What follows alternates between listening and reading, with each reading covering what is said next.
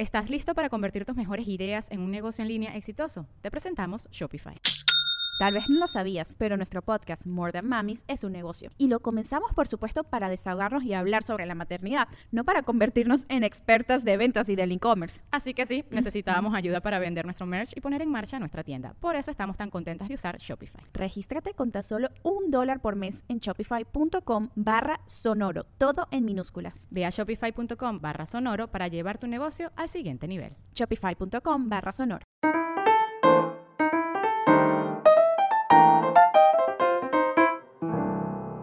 Hello mi gente amada y bienvenidos a un nuevo episodio de Bla Bla Bla. Muchas gracias por estar escuchando. Siempre le agradezco a mi audiencia por elegirme porque hay tantas opciones que yo sé que es casi un milagro el Señor que me estén escuchando a mí. Así que, bueno, me acompaña el señor Charlie Nelson. Ya muchos de ustedes lo deben conocer, director de de todo. Director de Pero de principalmente videoclips. Es, es lo que más hago, efectivamente, sí. Aunque yo siempre he sentido que tú eres un, un genio del documental. Es un género que me fascina. De hecho, yo empecé... o sea, Pégate. to- todo lo Eso. que, lo que, lo que empecé haciendo era porque quería ser director de documentales. Y- pero el camino te va llevando por, por cosas distintas, la verdad. Ya vamos a hablar de los videoclips, pero primero vamos a hablar de algo más importante que es de mí, porque vamos a hablar de los shows donde me voy a estar presentando. Miami, muy importante, el 4 y 18 de noviembre estoy con Noches en Miami, el espacio donde estoy probando siempre nuevo material, así que acérquense, siempre que vayan me van a estar escuchando probar cosas distintas y pulir otras muy nuevas que son, bueno, mucho más geniales, ¿no? Y por eso las estoy repitiendo en ese caso. Pero ajá. Perdón que te interrumpa, pero yo he ido dos veces. He tenido la fortuna de ir dos veces. Eh, la última, y creo que la primera o la segunda. La primera, creo que fue. Y, y algo que dijiste ahorita, importante, es que a- a- ahorita que fui la semana pasada, este, juraba que iba como, bueno, voy a volver a ver la, el Noches en Miami de hace dos semanas, y era otro. Eran otros chistes completamente distintos, y bueno, tripié de nuevo. Gracias por la, por la 100%. promoción. Y, y totalmente eh, objetiva, no tiene nada que ver, o sea, no, no por Charlie ser mi amigo desde hace muchísimos años, va a estar promocionando de manera positiva con- como manipulado. Eh, las fechas que voy a estar haciendo de locura, voy a New York el 22 y 23 de septiembre, ya están agotadas, gracias a la gente allá, 28 de septiembre en Indianápolis, 29 de septiembre en Chicago, 2 de octubre en Raleigh, el 12 de octubre en Austin, 20 de octubre San Francisco, esta la, acabamos de agregar al calendario, 21 de octubre Los Ángeles y luego México, Puebla, Monterrey, Ciudad de México, Guadalajara, Boston, Panamá, Orlando y Atlanta. Consiguen todos estos tickets en ledvarela.com. Dicho eso, invité a mi amigo Charlie porque quería hablar específicamente de House of the Dragon y de Cobra Kai. Y le propuse a Charlie, vamos a hacer una comparativa de estas dos series que, o primero me encanta hacerlo porque la gente que es fanática de House of the Dragon está que, pero cómo se atreven a poner en la misma liga, no solo la vamos a poner en la misma liga, sino que House of the Dragon va a llevar palo ¡Palo! en este día. No, pero muy importante es que decidimos primero hablar de, de- desde el punto de vista de la trama, ¿no? Y Sí. de los personajes. De guion, exacto. Entonces, eh, yo digo arrancar por los personajes. O sea, House eh, of Dragon. House of the Dragon y vamos hablando de... Sí, House vamos a, vamos, vamos a arrancar con House of the Dragon que la tengo más, más fresca. Eh, bueno, me parecen terribles los personajes en general. Me gusta el Rey Viserys, a pesar de que me altera, porque lo veo como inactivo, como que lo están jodiendo, como que no lo respetan, ¿sabes? Este, que todo el mundo se le mete para ir para donde está el trono y se le sienta al lado. ¿Qué vaina es esa? Entonces siento que el- el- le falta, coño, uno que otro Dra- Dracarys, eh, Les- uno al año, ¿sabes? Mira, me faltaste el respeto, oye, porque también es para que el dragón se, se active, porque el, el dragón de Viserys está obeso así comiendo oveja todo el día, no ha quemado nada en siglos. Y me molesta también en House of the Dragon que, oye, que no usen a los dragones, por favor, pongan aunque sea quemar, que quemen un chorizo, algo. Se parrilla. Entonces, ajá, eh, los personajes me parecen terribles a mí. A, a mí me parece. Pero es que probablemente tengan un poco más de profundidad, pero el, el tema es que yo siento que desde que empezó The House of the Dragon, ¿es The House of the Dragon o House of the Dragon. Es House of the Dragon. Desde que empezó, ellos, e- ellos como que quisieron llegar rápido a la, al conflicto. A diferencia de, Game of Thrones, que es una, que es una, antecesora, este, eh, trabajaron mucho la personalidad de cada uno de los personajes. Entonces tú lograbas conocer profundamente a cada uno de los personajes o creer que los conocías profundamente antes de que explotara al- al- algún peo. Aquí todo fue, mira, eh, primer capítulo, estos son los dragones, ella lo monta súper bien, segundo capítulo, él es el rey, ta, ta, ta, ta, ta, y después todo fue como un drama muy relacionado a la, a la relación sentimental.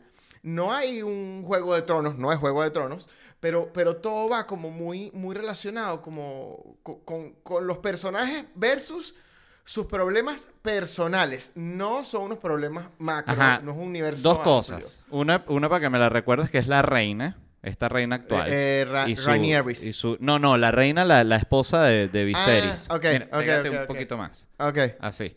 Exacto, póntelo.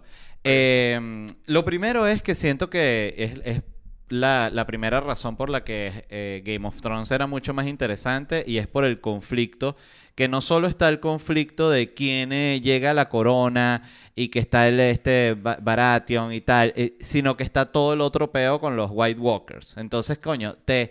Te, son conflictos de, niveles muy diferentes y uno es totalmente mágico, locura, y el otro es más el- la, la mala vibra clásica de Game of Thrones de te quiero joder y te mato a tu bebé y, y todo ese peo, ¿no?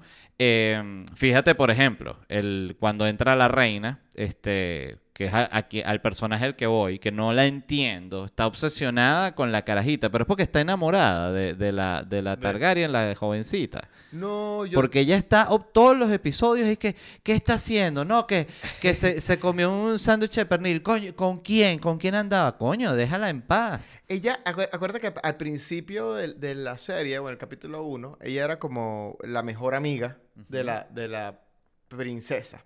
La hija, a su vez, de la mano del rey. Claro.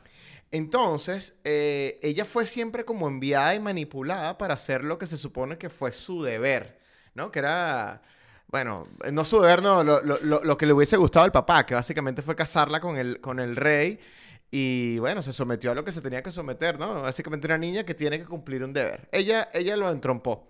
Por otro- de manera paralela, lo que yo siento es que eh, al estar en una posición de poder eh, y haberse ah, bueno, haberse calado esta situación. Iba a decir a veces mamá ese huevo, pero era, era, no quiero que sea literal. Em, ella, asumo que ella supone que el- todo tiene que ser así, ¿no? Entonces esta es como que, bueno, yo, yo, yo, yo entré por este camino, vamos a echarle pichón como debemos ser, de- tenemos que sufrir, así somos las mujeres, es la vida de las mujeres aquí, no importa nada. eh, y entonces no puede entender que la princesa sea una rebelde.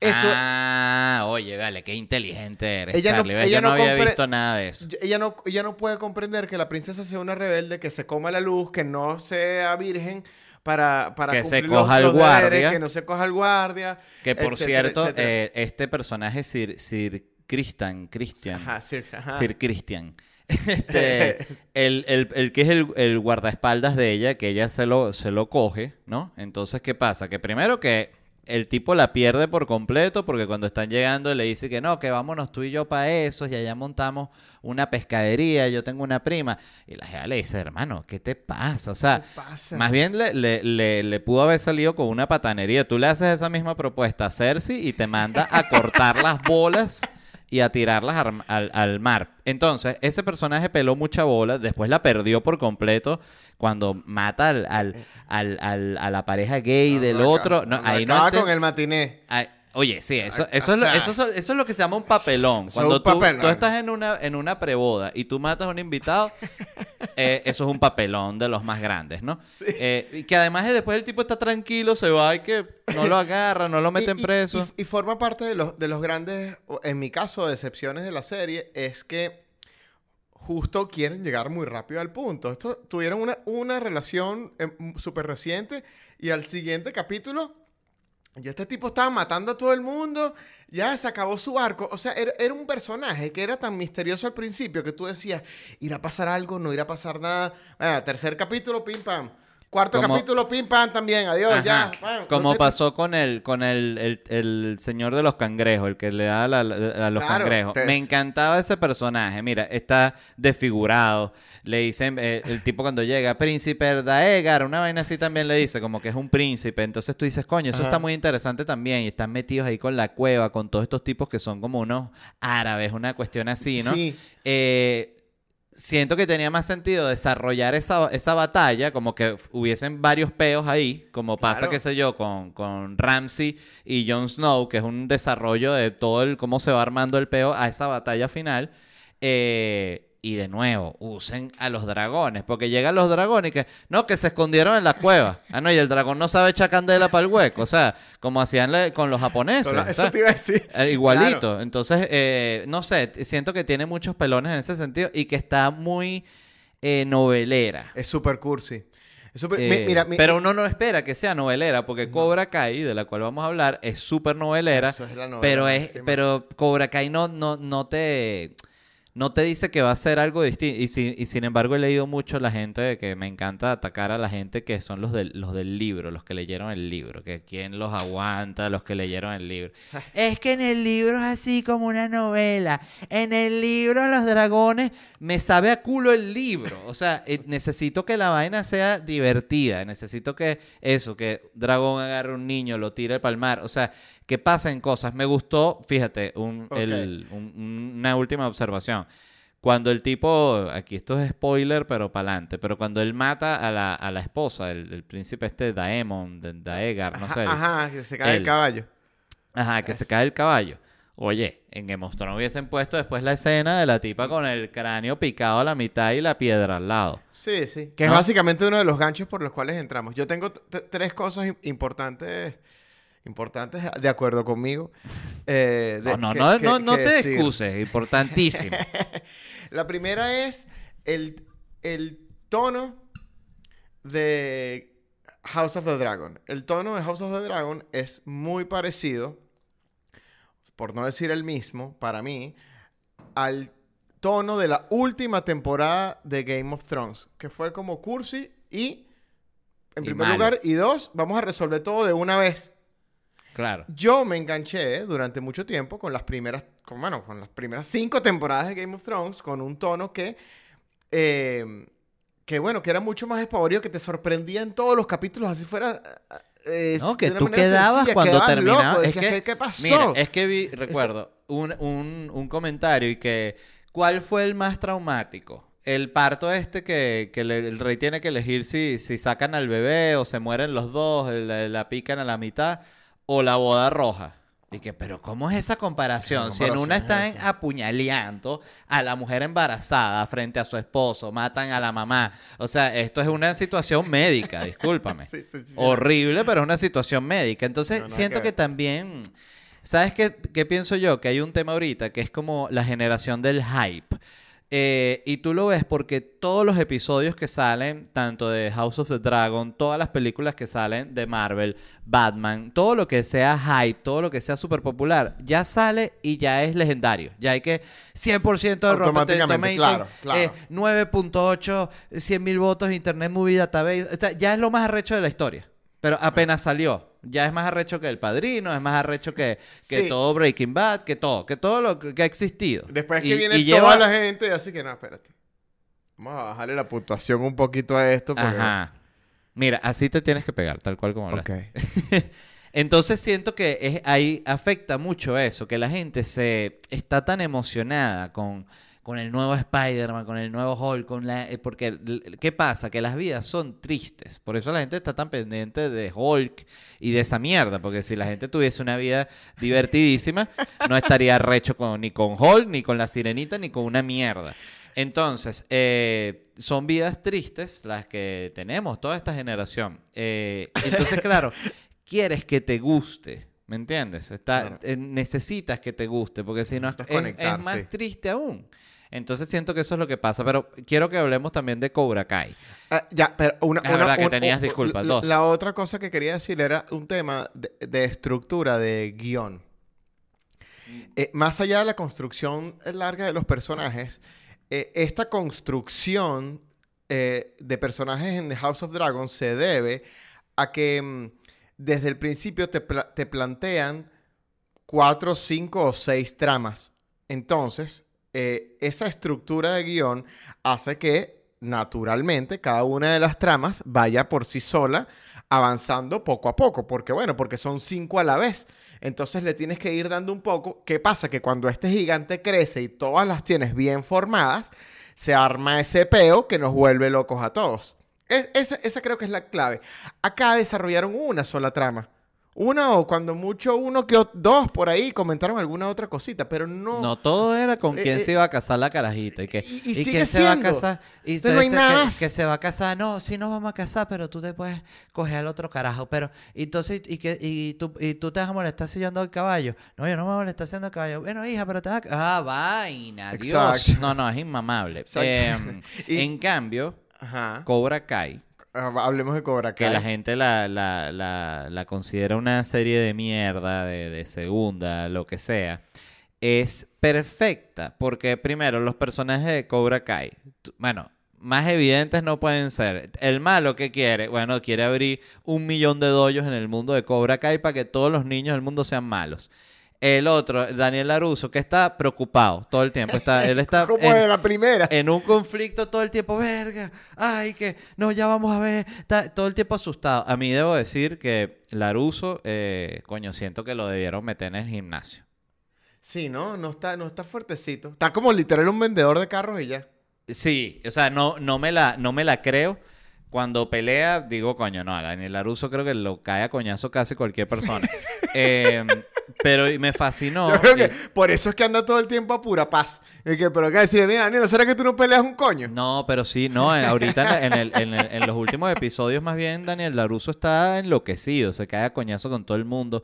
Pero lo que me gusta de, de, de Cobra Kai es el sinsentido absurdo. Hay una escena, para los que no la hayan visto, en la cual la esposa de Daniel Laruso, que es una mujer como de, ¿qué será?, 45 años, se va con otra amiga, como de 45 años también. Vale, vale acotar que esta es la serie Karate Kid y todo gira en torno al karate. Todo el mundo echa coñazo, patada y todo se resuelve a coñazo resuelve a la antigua, cosa que me encanta. Nadie ha sacado un revólver en Cobra Kai porque nadie va a faltar el respeto al honor, ni siquiera a los malos. No, ni siquiera los narcotraficantes. No, los narcotraficantes narcotra- que sí, con, con un bate. ¿sabes? Eh, Bueno, de hecho los narcotraficantes le mandan que sí a un luchador de UFC mexicano para que pelee con, con Johnny Lawrence de Karate Kid y, y- y- y Johnny Lawrence lo jode con un picante. Imagínate tú, o sea, está absurda la serie. Pero hay una escena en la que estas dos señoras se van con sus hijos, que son sus dos hijos adolescentes, una muchacha y un muchacho. Último capítulo. Esto es para que la gente que no haya visto Cobra Kai se termine de, de convencer. Y van a, un- a un, un bar, como un bar de, de maquinitas, como un hard rock, a, a pasar un rato, tomar una cerveza y hablar un rato. Y llegan otras señoras, un grupo de cuatro señoras, también eh, 45, 50 años. Y no solo le buscan peo, sino que se caen a coñazo y hay toda una coreografía en la cual la, joden a las viejas, las sientan de culo, patada en el estómago, patada en las tetas, que uno dice, coño, qué vaina tan buena. Yo estoy seguro que ya la única que falta que se caiga coñazo es la abuela latina del- de, de Miguel. Y O sea, y siento que en cualquier momento también va al supermercado. Señora, pero usted como que no ha pagado. ¡Ah!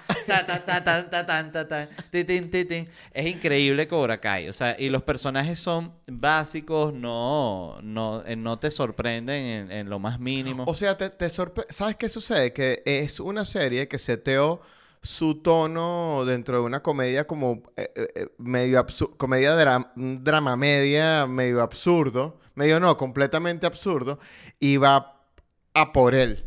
Sí. Y eso es muy importante, independiente, es el género que sea que tú, que tú elijas.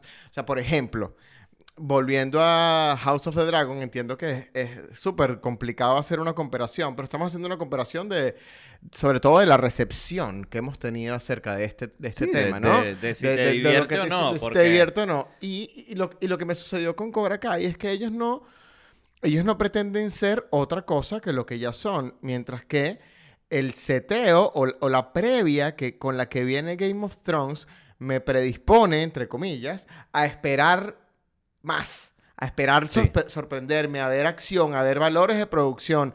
Hay, los últimos dos capítulos son exclusivamente un tema dramático de, De novela. Ra- Ranieris diciendo, dime papá, eso es lo que eso es lo que yo soy para ti, ¿sabes? Es como que, ay, ya, o sea, sí, eso es lo que tú eres para él. Eso fue ese- Y otra cosa que tengo que decir, que se me había olvidado, pero siempre la pienso, es que en 200, o sea, se supone que donde están ahorita, faltan 200 años para que nazca eh, la calicia esta... eh, Sí, de la, la serie de la de, vieja. Game of Thrones. Y en 200 años, o sea, ¿tú cómo se vestía la gente de los 80 aquí? Exacto. Hace 20 años. En 200 años ahí no evolucionó nada. Siguen siendo los castillos igualitos, igualitos a los de dentro de 200 años. Ahí no hay Eso ni- sí ni- me parece que tiene, tiene sentido porque recuerdo que vi un documental de, de, de- de la, estos barcos, las, ¿cómo se llaman los barcos con los que llegaron a América? Las cala- cara- calaveras. Ajá. Carabelas. Carabelas. Bueno, eh, esos barcos eh, eh, no evolucionaron casi nada como por 200 años, una cosa así. O sea, hubo un diseño de ese tipo de barco que navegaba. Y bueno, hubo que, que si los ingleses le pusieron que si una aletica más larga y después unos holandeses que una vela que subía más. Pero el barco como tal se mantuvo muy parecido durante siglos. Eh, o sea que la evolución tecnológica en esas épocas era como muy lenta. En ese sentido sí siento que está como más, más justificado. Pero una cosa que quería decir en base a lo que habías comentado antes es cómo funciona también la valoración de una película o de una serie, porque siempre que es drama, eh, y es lo que sucede en el Oscar, eh, ya es considerada mejor, ya es mejor que cualquier acción. Eh, vamos a decir específicamente acción y comedia. Sobre todo nunca comedia. van a poder luchar con ellas. Porque hay esta valoración de que no, pero es que drama es mejor, porque es- dr- drama es de, de los sentimientos y tal, pero no, mejor es la que te haga sentir mejor. Si John Wick fue la mejor película del año, eh, bueno, entonces John Wick se tiene que ganar el Oscar. Estoy totalmente de acuerdo. Y, y como director, lo certifico.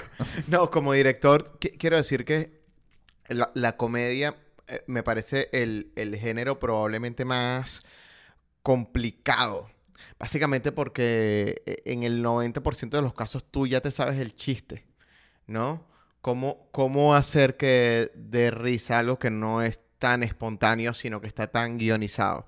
¿Cómo, cómo valorar el timing de la comedia? Es dificilísimo, es un género complicado y por eso las buenas comedias son, son legendarias y lo demás es comedia sencilla.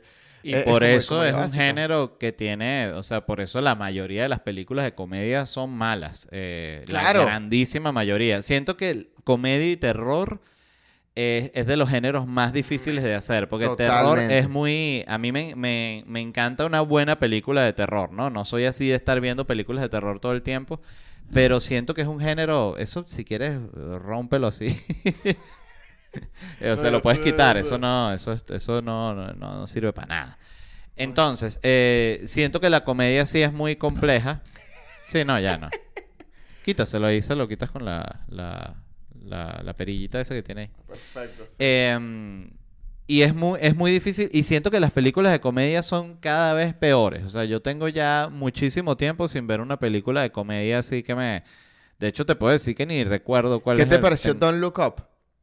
¿Qué te parece Adam McKee como, como director de comedia? Que porque creo que es el único tipo que puede, ha llevado como la comedia a un tema como medio mainstream que le interesa mucho a la gente que también consume drama. O sea, Sí, eh, Vice, pero- por ejemplo, Up, es- ti- tiene una Mm. cosa relacionada. eh, su, su timing es como de comedia, pero toca otro tipo de temas. No sé, ¿cómo lo ves tú? Mira, yo me parece mejores sus comedias que sus películas más serias, tipo, bueno, la película esta del, del, del crash del, de, la, de la vaina del housing market y todo eso, eh, ¿cómo es que se llama esa película? La, la que sale Steve Carell y... Es- Spotlight. eh, No, no es Spotlight. pero es como esa, salió ese, ese mismo tiempo. Es Ya la puedo buscar. Ah. Eh, Adam McKee, este, con... Christian Bale.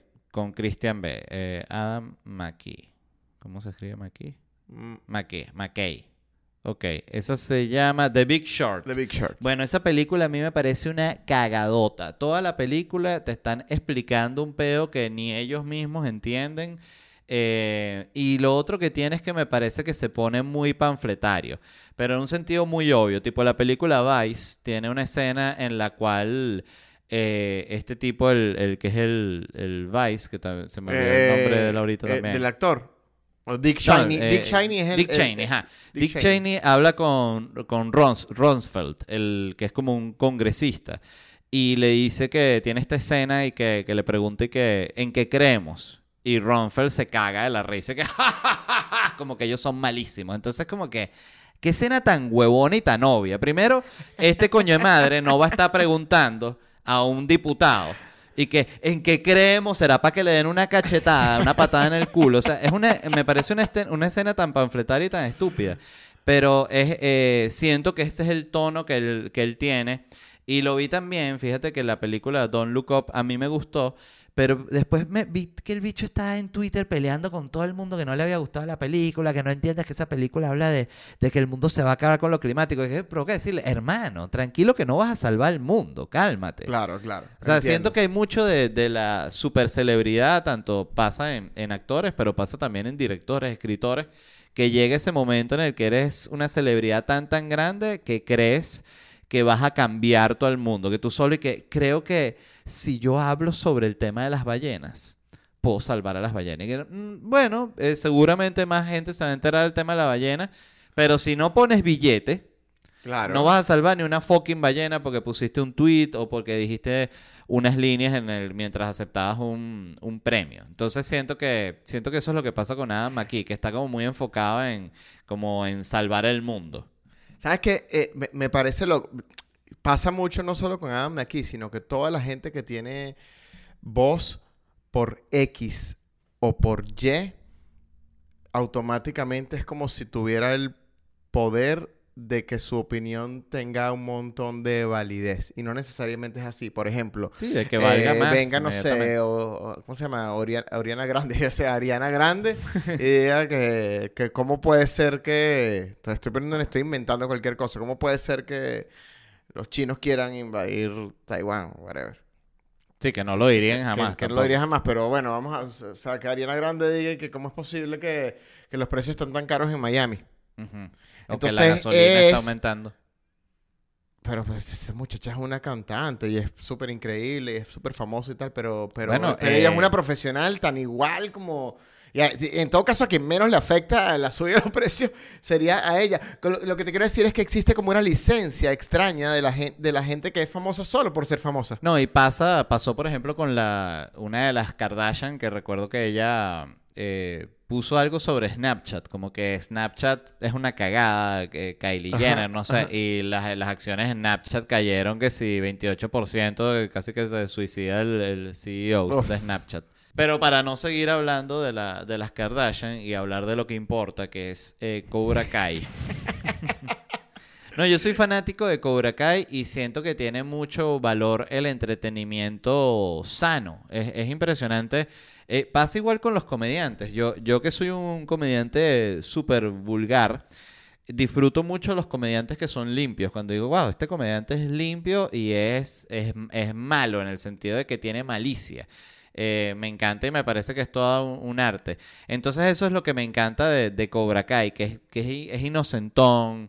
eh, Súper ligera, men. Súper, súper ligera. hasta el viejo que está en la cárcel está relajado, nada de sáquenme de la cárcel. El bicho la van a visitar la cárcel y que no, sí, ya vamos a salir y vas a ver cómo vamos a, acabar con Cobra Kai. Mira, yo siento que Cobra Kai es un poco agresivo en, en cuanto al, a lo rápido que va y a la manera en la que no le importa nada. Esa es la, la única parte agresiva que tiene eh, Cobra Kai, que va para adelante y no le importa si esto no tiene sentido y resuelven una escena que, que en cualquier género sería complicadísima, la resuelven en, en tres minutos. Es decir, que, ¿cómo hacemos para que mm, Miguel eh, se encuentre con su padre en México? Eh, si se lo encuentra y lo invita a cenar, ah, sí. Pasa nada, no nos importa nada. Es una comedia muy ligera, eh, te hace pensar bastante poco, es entretenida y utilizan absolutamente todos los, los, los, los- incluso los clichés del, del cine y de la comedia y de todo a favor. O sea, eso no dejaron nada por fuera. Entonces lo que hicieron fue comprimir un montón de, de- comedia física, eh, eh, niños, el lenguaje audiovisual, la fotografía incluso. Es cómica. Porque te Y juega, tiene- ellos, no, ellos no pretenden ser cinematográficos. Ellos no pretenden ser, ellos no- lo que pretenden ser es entretenidos y lo logran un montón. Eh, exactamente, y está muy bien escrita porque tiene eso que tiene también mucho la, lo que hace eh, Better Call Saul y Breaking Bad. ¿Qué es eso? Lo que tocas decir, te generan un conflicto que tú dices, ok, ¿cómo van a resolver este peo? O sea, este tipo le acaba de desaparecer 5 millones de dólares, se le quemaron al narco más peligroso y tú dices, ya lo van a matar, terminó la serie. Y entonces en el próximo capítulo el narco y que... Eso le pasa a todo el mundo, está perdonado, pero que no vuelva a... pa-". Y uno dice, lo vas a resolver así", y, y no te molesta para nada. No es te simplemente molesta, claro. saber que, que eres el, el- el amo de la historia y que puedes hacer con ella lo que se te dé la gana. Como decía este Stan Lee sobre los cómics, que él decía que, que se le molestaba cuando la gente se ponía en esta discusión y que quién gana entre Thor y Hulk y Spider-Man. Y dice, gana el, el que decía el guionista. No tiene, Claro. no hay poder que tenga el otro. Que si yo quiero que gane el más pequeñito a Thor, eh, se va a inventar una vaina para que le gane, porque es todo ficticio, no, no es, es mentira, ¿me entiendes? Total, total, Eh, total. Mira, quería hablar de, del proceso de hacer un videoclip, porque una cosa que a mí me, me escriben mucho, y después voy a hablar yo de eso, que me escribe gente tipo, eh, Led, quiero hacer stand-up eh, o quiero hacer comedia. ¿Qué me recomiendas? Me monto una tarima, me escribo para no sé qué tal. Entonces, eh, yo nunca respondo porque yo soy como un de esos maestros malditos eh, asiáticos que es como que yo no ayudo al estudiante. Ya cuando llegues hecho un hombre, y ahí yo te puedo ayudar. Este, pero te quería preguntar eso porque también yo cuando recuerdo cuando em- empecé en esto tenía mucha curiosidad con la dirección, con todo lo que es medio audiovisual. Y me gustaría que explicaras un poquito cómo es el proceso de hacer un videoclip, o sea, desde su concepción hasta su producción y su y que lo subes en, en, en YouTube. Mira, hay, hay dos maneras de, de hacer un buen videoclip. La primera es chiquito con toda la libertad del mundo, entre panas. Puedes hacer el, videoclip que te dé la gana. Y otra es eh, profesionalmente. Cuando digo profesionalmente, eh, sobre todo es porque obedece a una serie de procesos que son casi inaludibles. ¿No? Entonces, en primer lugar, eh, lo que sucede es que un artista tiene la necesidad de hacer un video para una canción. Eso es, eso es básico, ¿no? Es parece lógico, pero bueno, qui- quiero que quede claro. Eh, no, no, pues, porque puede ser que tú le digas a un pan y que, mira, te puedo hacer un video de tu canción. Tipo capaz ni, ni pensaba, y eso ya es otro sistema, pero si es profesionalmente hablando, un artista tiene la necesidad de sacar una canción porque va, es su promoción, ¿no? Y el videoclip funciona como un material promocional de su canción, es, un, es el apoyo visual que va a acompañar a esa canción a, a las plataformas de video para que su canción se escuche en, en YouTube. Entonces ese regularmente los artistas están firmados, grandes o pequeñas, por disqueras. Las disqueras son estas, estas compañías que se encargan de administrar o llevar al artista en todos los sentidos, en su promoción, en su grabación, en sus premios, en su gira, en un montón de cosas. Se ocupan de todo. Se ocupan de todo. Los, y el management también. Entonces, la- Cobrando una tajada durísima, evidentemente. Obviously. Eh, Bueno, entonces- las disqueras son de los, de los, de la- de las estructuras más abusadoras, siento yo, que, que hay. Sobre todo porque siento que son muy agresivas con el artista. Mira, no, no tienen la mejor fama, sin duda alguna, pero hay una cosa bastante importante es que eh, eh, tenemos como un concepto de disquera que si bien hay muchas cosas que aún se mantienen vigentes, también ha evolucionado porque han aparecido disqueras más pequeñas, muy poderosas. Por ejemplo, no sé qué sé yo, Bad Bunny tiene una disquera que es así, no es la disquera. Entonces empieza a ser una competencia grande dentro del, den- dentro del mundo y, y la gente ya puede tener acceso a subir sus cosas a Spotify por ellos mismos. Entonces es es- no es tan difícil. Sí, O sea, no- exacto. que- que- quiero decir, es, es no tienes que tener una superoperación para hacer un Antes dependía artista- 100% de una disquera, ahora no depende 100% de una disquera, podrías depender cier- 100% de una disquera. Pero cuando digo disquera, justamente me refiero a, a esa eh, compañía que trabaja en, en función del artista. Que puede ser gigante, puede ser Sony, Warner, el otro de Universal, no sé qué, ta, ta, ta. O puede ser una disquera pequeña que formamos tú y yo y con los que sacamos un disco. Lo cierto es que tienes una necesidad de hacer un videoclip. Entonces, usualmente eh, buscan a casas productoras eh, que le ofrezcan opciones sobre ese videoclip. Como una licitación. Es una licitación, total y absolutamente es una licitación. Y es así. y es- en es- esa licitación va eh, no solo el costo del videoclip, sino también la idea, la propuesta de lo No, que quieren l- hacer. Sí, no, no, eh, en partes iguales. O sea, viene, eh, ellos dicen, la disquera regularmente dice, mira, tengo X cantidad de dinero para hacer este video de esta canción, lo quiero filmar tal día, la propuesta es abierta. Obviamente tú haces tu propuesta eh, basándote en el presupuesto que ellos eh, tienen como preaprobado, o más que preaprobado, lo que tienen ellos eh, preconcebido para hacer ese videoclip. El, el presupuesto de, de- de- de su planeación anual. La disquera dice, bueno... Sí, tenemos 100 mil dólares. 100 mil dólares para hacer un videoclip. Entonces ellos agarran y llaman a cinco productoras, a tres productoras, eh, y le dicen, mira, tenemos 100 mil dólares, tenemos este artista y tenemos esta canción, queremos hacer un video. ¿Cómo hace? O sea, la productora busca directores. En este caso yo, regularmente las productoras tienen sus directores, yo pertenezco a varias casas productoras y, y- dependiendo del proyecto voy con una o con la otra. Eh, casi, casi siempre estoy con la misma, pero puedo trabajar con otra gente.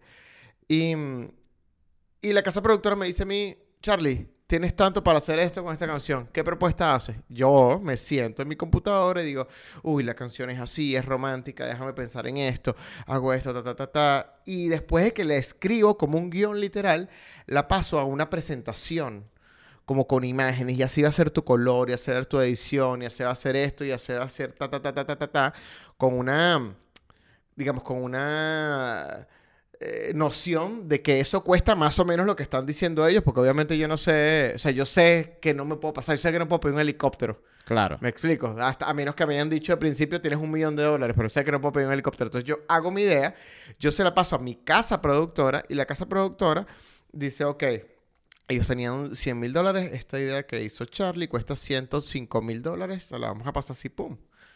Entonces ya pasan la idea que hizo Charlie, hacen la idea que, que pasó Pedrito, que Juancito, el otro, y la disquera recibe cinco propuestas. Esta es la de cinco directores distintos totalmente. Regularmente somos hasta amigos entre nosotros mismos, pero competimos, pues, y es una jugada bastante limpia. O sea, cada quien sabe que tiene que competir. Ese es el proceso. Claro, y cada quien tiene su estilo. Y cada quien todo. tiene su estilo y bla, bla, bla, bla, bla. Y al cabo de cierto tiempo te responden, mira, no te lo ganaste, o mira, te ganaste el proyecto, el proyecto es tuyo, al, al artista le gustó mucho, lo único que la parte en la que lo pusiste a, a cantar en la bañera desnudo, él dice que sí puede tener ropa. Y, ah, no, claro, por supuesto que sí. Y ya, después que eso hace, eh, eso sucede, ya, eh, o sea, una vez que te aprueban, quiere decir que el... A veces llega el artista ya con la idea así 100% inamovible de lo que quiere hacer. Sí, sí, sí, sí pasa. Eh, yo- uno, si- sin embargo, le, le- sin embargo, ellos saben mucho el qué quieren, pero el cómo es la parte, es, es mi trabajo. ¿Cómo? Claro. ¿Cómo, cómo cuentas? ¿Qué quieres tú? Yo quiero un video de pura fiesta y yo te puedo decir, bueno, una pura fiesta te lo puedo contar en un plano secuencia. Te lo puedo contar en 350 planos que se vea como que es un montón, o te lo puedo contar en No, y qué, desde y el techo, desde arriba porque viendo qué tipo no de es lo fiesta mismo que- una fiesta santera, una fiesta de una boda. Babalao. Exacto. A una fiesta de un funeral malandro. un funeral, eh, Eh, buena fiesta. hay mucho- muchos tipos distintos de No, fiesta. pero, pero fíjate que ese tipo, el tipo de fiesta te lo dicen. Lo que no te dicen es cómo contar el tipo de fiesta. La puedes contar desde arriba con un dron toda la fiesta y estás contando la fiesta que ellos te pidieron. Y ¿Cómo les pasa mucho que, que piden así cosas como que quiero estar con, en un, junto a un Ferrari. eh, A mí no, fíjate que, que en algún momento me han catalogado como, como director de, de, de videos de reggaetón, porque he hecho algunos videos de reggaetón y yo, yo hasta ahora no tengo el primer video de alguien cantando con un Ferrari ni con ningún carro que me acuerde. Pero Ni- quieres. Fíjate que estoy bien así. No. No así como que me muero, ¿no? Yo siento que estaría, oye, si, Eh, si eh, yo fuese reggaetonero, me sentiría un poco incompleto sin tener un videoclip donde salga un Ferrari y un- una Es que- jeva tuerqueando duro. No, Eh. una vez hice un video de, un- de una idea tuerqueando duro, pero justamente era una parodia. O sea, como que eh, eh, ah, no me, como me estás dando la oportunidad a mí de proponerte, yo regularme, es muy raro que yo te proponga que sea así el video, porque yo sé que, primero, no, no forma parte de mi formación, de eso ya hablando, no, no de, los directores, los directores pueden hacer lo que les dé la gana y pueden proponer, y hay cosas que funcionan y cosas que no, para mí no. No es algo. No, no, no, no me siento bien haciéndolo, pero ni siquiera por un tema moral tanto. Es porque. Ajá. Ya esto lo vi 450 veces. Déjame ver otra cosa que no haya visto 450 veces. Déjame ver cómo. En lugar de un Ferrari, ¿por qué no ponemos un escarabajo? Súper cómico, es distinto y es totalmente opuesto a lo que la gente está esperando. Maybe eso lo sorprende, porque ¿qué vas a decir tú? ¿Viste el video donde sale el tipo con el Ferrari? Sí, definitivamente No, tiene dirías mucho- que viste el video, no, viste el video que sale el tipo cantando reggaetón con un Volkswagen, lo dirías, yo no lo he hecho, ¿no? Pero es un, es un decir de, de intentar romper como ciertas reglas porque de verdad que, que Ladilla está haciendo eh, todo el tiempo el mismo video. Es, esa es la, esa es la, es parte de la vaina. Sí, yo siento que son, hay, hay patrones también como que son como patrones estéticos, ¿no? Por eso está el del reggaetonero con el, con el carro caro, porque es parte también, Sí. el reggaetón tiene algo que es aspiracional, o sea, el reggaetón habla constantemente del logro, o sea, tú no ves que si Metallica cantando una canción de cuántas casas se compraron, de dónde viven, nada de eso. Exactamente. Entonces eso es parte del, del reggaetón y el rap, que ojo, no tiene nada de malo. De hecho, me parece súper cool porque habla de un sentimiento sincero. O sea, a mí parte de lo que me encanta cuando escucho reggaetón es que son esas líneas así de verdad frontales de que quiero tener billete y me quiero... Y digo, eso es lo que yo quiero, me siento identificado, quiero todo. Entonces, el que diga que no quiere todo, bueno, entonces Sí. o, está- o se, se está mintiendo o a sí mismo o a los demás o a todos. Hay, hay, hay, hay una, un subgénero que es bien particular en cuanto a letra y discurso. Y creo que es un error de mucha gente catalogar el reggaetón como un solo tipo de, de- de discurso. Como que todo va en contra de las mujeres, todo es carro, todo es esto, todo es lo otro. No, pues, mentira. Es, es- es mentira. Es como un noventa y pico por ciento. Sí, es como el 90. no, mentira. Pero, pero, nada, por eso es lo que te digo. Yo he hecho, no sé, yo calculo que el 25-30% de los videos que yo he ¿No has hecho que son si de las reggaetón. entrevistas de Arcángel? Y- No. Ya no se puede, papi, pegarle a una mujer un video, por ejemplo, papi. Ya no se puede. Con el Bonnie. ¿Sabes? Entonces, este... Sí, hay de todo. Me, me impresionó el otro día que estaba un tipo... Este que, este que entrevista a puros eh, reggaetoneros. No sé si me ha salido en YouTube. Chente eh, algo. Che- Chente, Chente, Bueno. Chente. Estaba el tipo entrevistando a la mejor amiga de la novia de Bad Bunny. Y dije, no, bueno, ya eso es estar... O sea, eh, y que... no, producción, hoy- no, hoy- producción, ¿quién voy a entrevistar hoy? No, no te No, conseguía hoy tengo a un carajo que le, le ha llevado siete deliveries a Bad Bunny. Cuéntanos, ¿cómo, cómo es él? ¿Cómo, cómo, ¿Tú, tú le, le dejas la, la comida en la, en la puerta o tocas, esperas que, que él salga? ¿Te has llegado a escribir alguna vez en el app de delivery? Que Sí, sí, mira, sí. entrevista a Bad Bunny, pero porque ni siquiera tienes a la, a la novia. Tienes ahí. no, este yo- episodio yo se llama mostrarlo. Hablando mierda del trabajo de otros. Yo podría mostrar cómo Bad Bunny me dio cinco estrellas. Un tipo Mira. que da cinco estrellas hay que ver. Mira, a mí cuando Bad Bunny me dio mis primeras cinco estrellas, yo, yo llamé a mi mamá. Y ya ahorita más bien yo le digo a, a- los que yo protejo, que son mis protegidos, si tú quieres que Bad Bunny te las cinco estrellas, coño, tienes que ser serio. Entonces están, más locos que el coño. Eh, sí, eso me pareció ya muy, muy, muy fan loco. Este, pero volviendo al reggaetón, me encanta esa sinceridad en el sentido del tema del dinero, porque muchas veces se habla. ¿Por qué la gente no habla del dinero? Coño, porque es un tema eh, tabú. El- es más fácil hablar de sexo que de dinero. O Sí, sea, es cierto. en el sentido de preguntarle a alguien cuánto ganas, cuánto cobras por tal. Eh, yo, me, yo me he dado cuenta que es muy eh, que tú le puedes preguntar a la gente casi todo, que a la gente le gusta responder preguntas sobre su vida. Eh, incluso puedes llegar rápido a hablar del dinero. Pero, pero es difícil y es sobre todo porque hay gente, primero, que gana mucho y hay otra gente que gana muy poco. Entonces, a, a los dos les da como una especie de vergüenza o culpa. Claro. Claro, eh, claro, en claro, cada uno de los aspectos. El que, el que está pelando porque está pelando y le da pena decir que está pelando, siempre es vergonzoso. Yo recuerdo cuando yo era, no adolescente, pero como teniendo 20 años, algo así, a mí me daba muchísima vergüenza hablar sobre mi situación económica. Y era, era, estaba pelando bola. Ahorita me, no me podría importar menos, pero ya tengo casi 40 años. Entonces cambia mucho la, Claro. la- los temas que uno puede hablar con, Ajá, pero volviendo al tema de, lo- de los videoclips, eh, una vez que tienes la propuesta, más o menos en cuánto tiempo montan la producción y, graban. Eh, fíjate que hay un montón de, de- de circunstancias que, que pueden hacer- que hacen que la vaina sea variable. O sea, puede que a veces te piden sin nada de tiempo. Y sin nada de tiempo es una semana. Una semana para filmar un videoclip desde que está aprobado es challenging. O sea, es, hay que darle, hay que darle rápido, hay que ver cómo se hace para Montar producción y todo. filmar, sí, montar producción desde cero. Es un día de visualización, de, de junta, buscar el equipo. Que si el video propone un espejo triangular, que hay que mandarse el espejo triangular. Que si la locación que hay ya, que si el camper, que si el no sé qué, ta, ta, ta, ta, ta. Esto desde el lugar, insisto, vuelvo, vuelvo al principio de esto, que es la estructura profesional. Y profesional, entiéndase, compañías te pagan por, para que hagas esta, esta chamba. No quiere decir que el resultado del video sea necesariamente mejor a uno que haces en tu casa. Y esto lo digo para que no piensen que si están en la casa con una AS7, no pueden hacer el video más increíble de la vida, porque creo que en mi top 5 tengo videos que he hecho entre tres panas. O sea, Sí, 100%. Y eso sí es muy importante siempre destacarlo.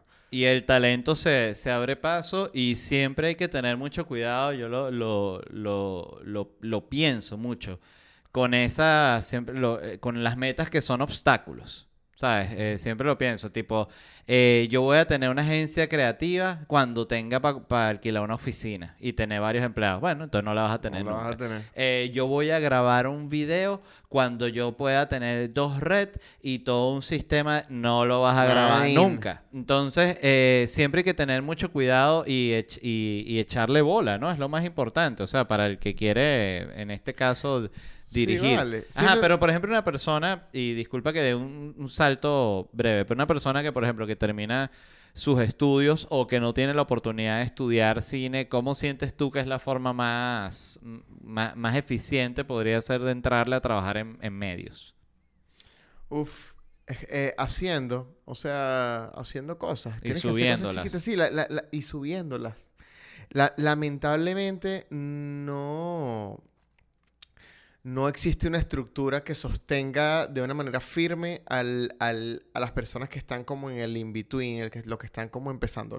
Es, lamentable, ¿no? Lo que, lo que se traduce a que tu esfuerzo tiene que ser incluso financiado por ti mismo, pero, pero es una cuestión de amor, eso es lo que llaman amor al arte. Dale, porque eventualmente tiene. Si, si eres eh, firme, le das todo el tiempo, lo haces, mejoras evidentemente, y vas aprendiendo cada vez, no tienes miedo a, a- a aprender, pues en algún momento, como dice por ahí, algún culo sangra, decía Mira, yo soy de, eh, en ese sentido, un, no, no, no, no diría que un explotador, pero yo pienso que la gente tiene derecho a pedir un pago cuando ya sabe su oficio. Claro, Eh, absolutamente. si tú estás aprendiendo, eh, échele bola ahí gratis. Y no, pero que gratis. Entonces váyase para la mierda. O sea, porque no te están enseñando, ¿sabes? Eres un, eres una carga Sí. en cierta, en cierta forma para una producción. Imagínate, entonces tú tienes que pagar ese derecho de piso. Lo que tiene que entender la gente es que muchas veces eso es un periodo muy breve, ¿me entiendes? Tú aprendes muchísimo en tres meses, seis meses, eh, y lo digo desde mi punto de vista de comediante también, que cuando tú estás abriendo eh, shows, eh, probando micrófonos abiertos eso, no, te pagan en todo caso una cosa simbólica o simplemente no te pagan, y tú eso lo tienes que hacer para justamente llegar a un punto en el que dices, ok, ahorita sí te puedo cobrar por los chistes, porque ya los chistes tienen una calidad, por decirlo así. Ti- Tienes, tienes que saber hasta dónde vas a invertir en ti. En el momento en el que tú dejes de invertir en ti, invertir en ti en muchos sentidos se puede traducir a, a trabajar con- por muy poca remuneración, pero entendiendo que estás haciendo una inversión en, en tu material. Exactamente. Entonces, una vez que tú detengas esa inversión, muy probablemente te quedes en ese nivel en el cual eh, detuviste la inversión o ya llegaste a un nivel donde sabes que, que puede correr tu carrera de una manera más orgánica porque puedes despegar a partir de ahí. Llegaste a un punto donde puedes despegar. Si, por ejemplo, a mí, yo recuerdo que hacía videos corporativos y videos muy chiquititos y no sé qué. Y una vez, de hecho, me fui con, con una amiga, eh, por medio de una amiga, mejor dicho, a Florencia, a Italia. Me mandaron con, literal, con una Canon a grabar a, a, a unas modelos que estaban ahí. Chamo, yo agarré una- a una modelo y la puse la cámara en 60 cuadros y la grabé y no sé qué cosa y la grababa detalles y tal. Y yo agarré a mí me pagaron solo por ir a cubrir un evento con ese material. Yo hice como una suerte de fashion film, con una modelo italiana, con una Canon que nadie tenía porque sabe que era una Canon ni que ahí no había gente.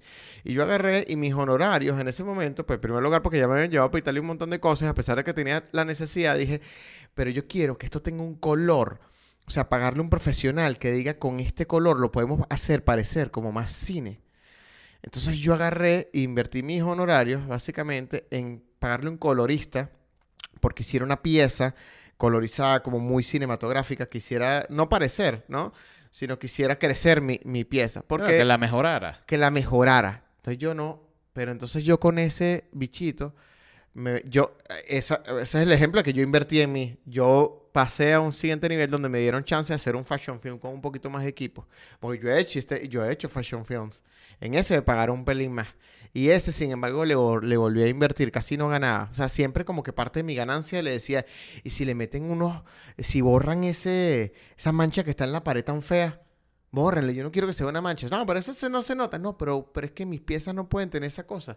Porque si no es que no voy a llegar para ningún lado. Y entonces yo invertí en mi, en mi cosa y hay una manera de verlo que también es válida, que es la gente que te ve de afuera, de tú no valoras tu trabajo, tú estás dándole más a la gente por lo que te están pagando a ti. Y digo, y sí, pero yo, es que yo me estoy dando es a Es- mí. eso también es cierto. Es que son esas mí. cosas Entonces, que... como que, ajá, ¿cuándo te detienes? Exacto. Ajá. No. Eh, ojo, si tú estás trabajando gratis eh, eh, durante ya, que sí, un año, seis meses, o sea, ya, obvio hay un límite, de nuevo. Obvio, obvio. Es el momento en el que tú es decides parar tu simplemente inversión. exacto. entender, y eso es muy importante, que todo inicio es un mal viaje y un mal tripeo horrible, Sí siento, es, para cualquiera. Y el que no lo quiere entender está pelando bola, porque lo que más, lo que más cometes es muchos errores, siento yo. Eh, si eres músico, vas a cometer cantidad de errores en producción, con tu manager, con la gira, con lo que quieres realmente. Fíjate que hay, un, un típico que tú ves que, el- que los músicos arrancan y se quieren llevar, o no músicos, vamos a hablar de- del caso de los comediantes. Eh, que yo me voy a presentar, pero necesito una pantalla de tal y necesito también, este, voy a necesitar como un set para mí. eh, que tiene, me llevo tal, una butaca y me llevo no sé qué tal y que bueno, pero eso todo es un peo. Llevarse toda esa vaina, Claro, montarla cada claro. vez que vas a girar, y la pantalla, y la vaina, y que entra esto, y que aquí entra una luz y tal. Todo eso cuesta billete. Yo al principio recuerdo que no pensaba todo, y que la luz hace así, y que después sale, shh, y te- todo eso cuesta billete y es una ladilla. Si tú puedes llegar, en este, eh, por ejemplo, en mi caso, yo ya me presento, no tengo nada. O sea, micrófono y más nada. No tengo ni, ni siquiera un video, una nota de voz, nada. Y ese es mi máximo orgullo en el sentido de que ya, cuando tú trabajas básico, estás en cierta forma en la esencia de, de tu, de tu trabajo. Pero, pero pasaste por una curva anterior, que era la de, la de explorar ciertos recursos para darte cuenta de que tu, tu comedia era más pura o, o- más tú eh, cuando, cuando estabas absolutamente solo. Es decir, yo puedo ahorita, digo, haciendo como un símil de esto, yo puedo ahorita filmar algo que yo me siento bien, que me gusta, que me parece poderoso, que me parece increíble, sin la necesidad de una grúa, de un steady, de un no sé qué cosa con la cámara en la mano y si no importa si chiquita de que puedo, puedo y me siento tranquilo y feliz haciéndolo. O sea, puedo hacer, tengo la capacidad. Pero probablemente si no hubiese filmado con mi grúa, con el dolly, con el Fisher, con, el- con las, todas las cosas, estaría ahorita, no, bueno, porque yo no he no. Claro, no es, puedo más- es- avanzar, es como hasta que- una, como una Ajá. espina que te quieres sacar. Y de incluso. repente tú en, en algún momento, o, o algunos comediantes en algún momento eh, pensaron y, o, o- o les parece bien decir, no, porque hago, le doy más valor de producción si no solo hablo yo, sino que muestro un video, sino, y es totalmente válido, pero hay un momento en el que aterrizas después de eso y dices, voy a la comedia pura o voy a la narrativa pura, en mi caso, voy para adelante, no lo necesito porque lo que yo estoy contando no, no lo necesita y puedo hacerlo sin que lo necesite. A veces pasar por, por explorar recursos No, incluso más yo, te yo hacen lo, no yo lo hablo también desde el, desde el sentido económico, administrativo, de vivir tu realidad también. O sea, por ejemplo, eh, tú, si tú tienes una banda y viajan 14 músicos, bueno, es difícil. O sea, vas a tener que vender las entradas súper caro. Vas a tener que vender venues grandes para que quede algo para todo ese gentío. Entonces, ¿qué significa? Que no, no tiene sentido, que no es cool ir, ir con toda la banda. No, genial, pero quizás para tu nivel no. No estás, no produces lo suficiente No para produces. llevar esa producción tan grande. Si Tienes tú eres sostenible, Luis Miguel, sostenible. bueno, Luis Miguel puede viajar con, con una orquesta de, de, de 80 músicos, ¿me entiendes? Porque te va a agotar eh, auditorios de, de 10.000 personas, de 8.000 personas, no tiene ningún tipo de problema. Es de nuevo adaptarse a la realidad y saber lo que tienes y qué puedes hacer desde ahí. No empezar tampoco con proyectos absurdos. Yo recuerdo que de nuevo, la primera cosa que yo hice en mi vida que- grabada, que fue con Nuno, Nuno, Nuno Gómez, eh, dijimos que vamos a hacer una serie tar- tarjeta roja, ¿no? tarjeta roja y era y era una serie de que de, de 24 minutos y nosotros no teníamos idea de lo difícil que es grabar 24 minutos. Yo ahorita sé lo difícil que es grabar dos minutos. O sea, si tú quieres hacer un buen sketch de tres minutos, bueno, eso es un peo. Entonces, eh, por eso es que también la gente de- desiste y tú ves, y por eso es que tú ves que los comediantes más viejos no están haciendo tanto programa, no hacen tanta vaina, porque ya se mamaron y ya están haciendo lo que les rinde, lo que les produce dinero, lo que les es efectivo y no andan tan, eh, echando tantos disparos al aire, vamos a decir. Tú ves que los comediantes jóvenes, eh, yo lo veo con, con- con los venezolanos que sigo. Mierda, siempre sale un video nuevo y una vaina nueva y un programa nuevo. Y tú dices, mierda, qué energía tan sabrosa. O sea, la, la entiendo y no, y no quiero que se entienda que estoy hablando como un viejo, pero sí estoy en, en el, en el punto medio del camino, entre el, entre el que inició y el de la, ya la, el final de la carrera, que me imagino que será como a los 60 años por ahí, pues no hay comediante de stand-up que sobreviva, so- sobreviva después de esa edad, solo que sí George Carlin. Una cosa que, que había olvidado comentar es que nosotros, tú y yo, hace 10, estábamos en el 2022, en el 2012, a partir del 2012 empecé yo a trabajar con, eh, con LED, me parece, o a partir de 2012 o, o principios de 2013, pero ya hace casi 10 años, hicimos una cantidad de, de, de proyectos y, y sketch en, cuando trabajamos en Chatén TV, que estuvo, estaban burda de buenos, a mí me gustaban mucho. Eso pasó hace 10 años, imagínate, hicimos em, Terror de bajo presupuesto, me parecía una, una genialidad. Eran todos estos, estos cortitos que duran como 3 minutos, 2 minutos, minuto y medio, 4 minutos, eran cortos que hacíamos José Rafael, Led y yo eh, con, la, con una Canon que yo cargaba colgada en el, en el cuello todo el día, todo ahí tirando más flecha que el carrizo. Yo mismo lo editaba, yo mismo lo, le ponía música, no sé qué, era pura locura, pero hicimos terror de bajo presupuesto. Hicimos...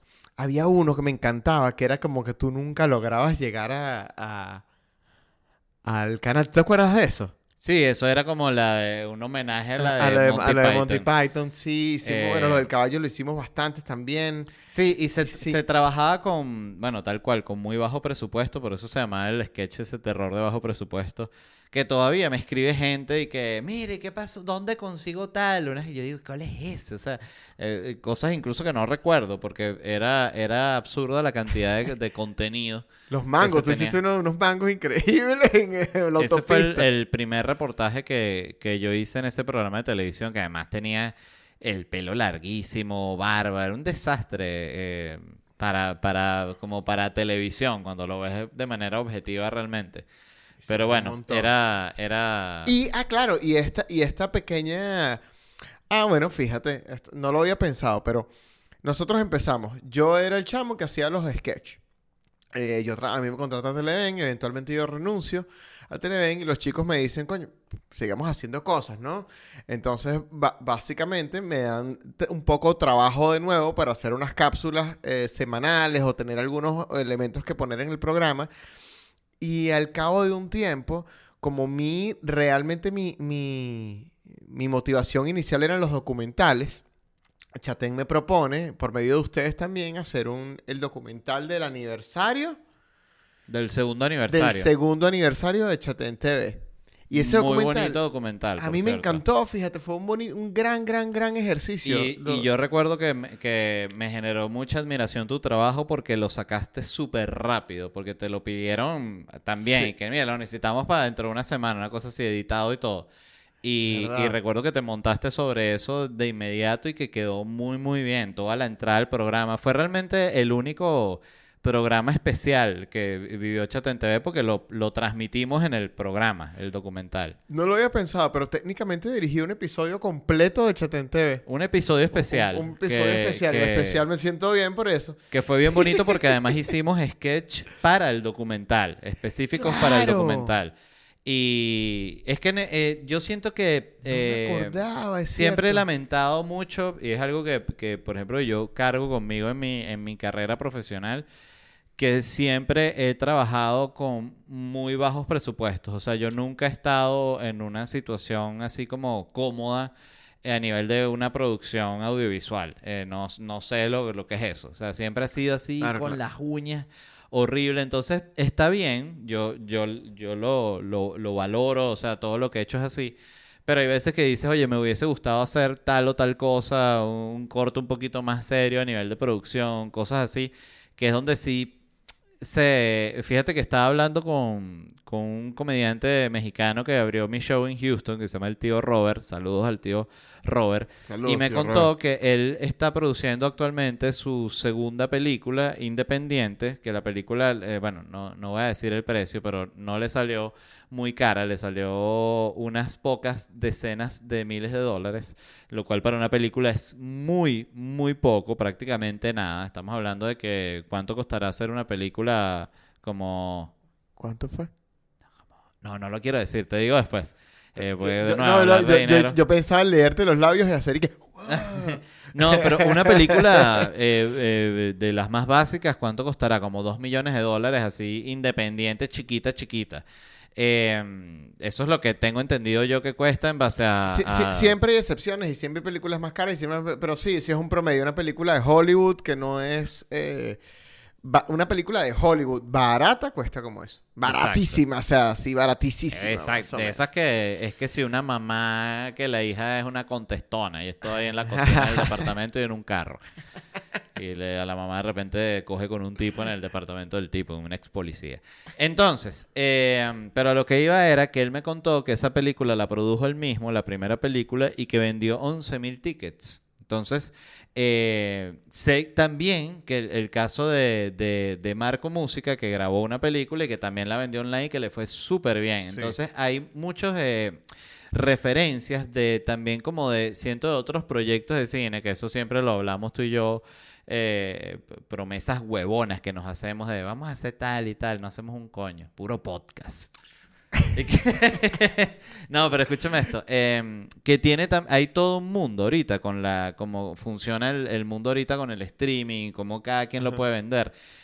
Que realmente un comediante o un artista, un influencer, vamos a llamarlo, una persona que quiera hacer un- una película, puede hacer una película pequeña y la puede vender él personalmente en su página web y puede hacer plata, puede ganar una buena ganancia en base a lo que invirtió, porque también eh, está trabajando con su fanaticada y la fanaticada entiende que este comediante lo está produciendo él. Hay una, ya hay- es muy obvia la comunicación, que siento también que eso es muy cool. El comediante lo dice, la pagué con mi dinero, la estoy Claro. vendiendo en mi página web. Y el que es fan dice, ah, seguro me va a cagar de la risa porque va a tener buenos chistes que probablemente los tenga, son los personajes que a mí me gusta, es el comediante que a mí me gusta, no me cuesta nada pagar 5, 10 dólares, 15 dólares, lo que sea que cueste la película, eh, para verla en tu casa, un plan dominguero de sábado, es tremendo plan. Fíjate la película de Louis C.K., que sacó esta película que se llama 4 de julio.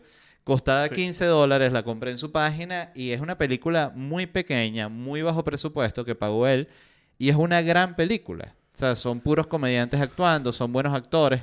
Y entonces es como que siento que apenas se está empezando a generar, pero que va a existir un mundo de películas independientes arrechísimas que cuestan mucho menos y que se venden directamente al público. Total. Sí, sí. Y, y me parece que es un mercado in- interesante que a veces uno subestima, pero que también te exime como de decenas de filtros. Claro. Que lo hacen mucho más rentable, ¿no? Y que puedes Y- trabajar y- muchísimo más rápido. Y sí, y con libertad. Bueno, te quiero, amigo. También, Como siempre, compañero. gracias por venir. Gracias a toda la gente que estuvo escuchando. Se les quiere, se les adora. Recuerden que estoy de gira. Visiten ledvarela.com y Miami 4 y 18 de noviembre. Nos vemos allá. Bye.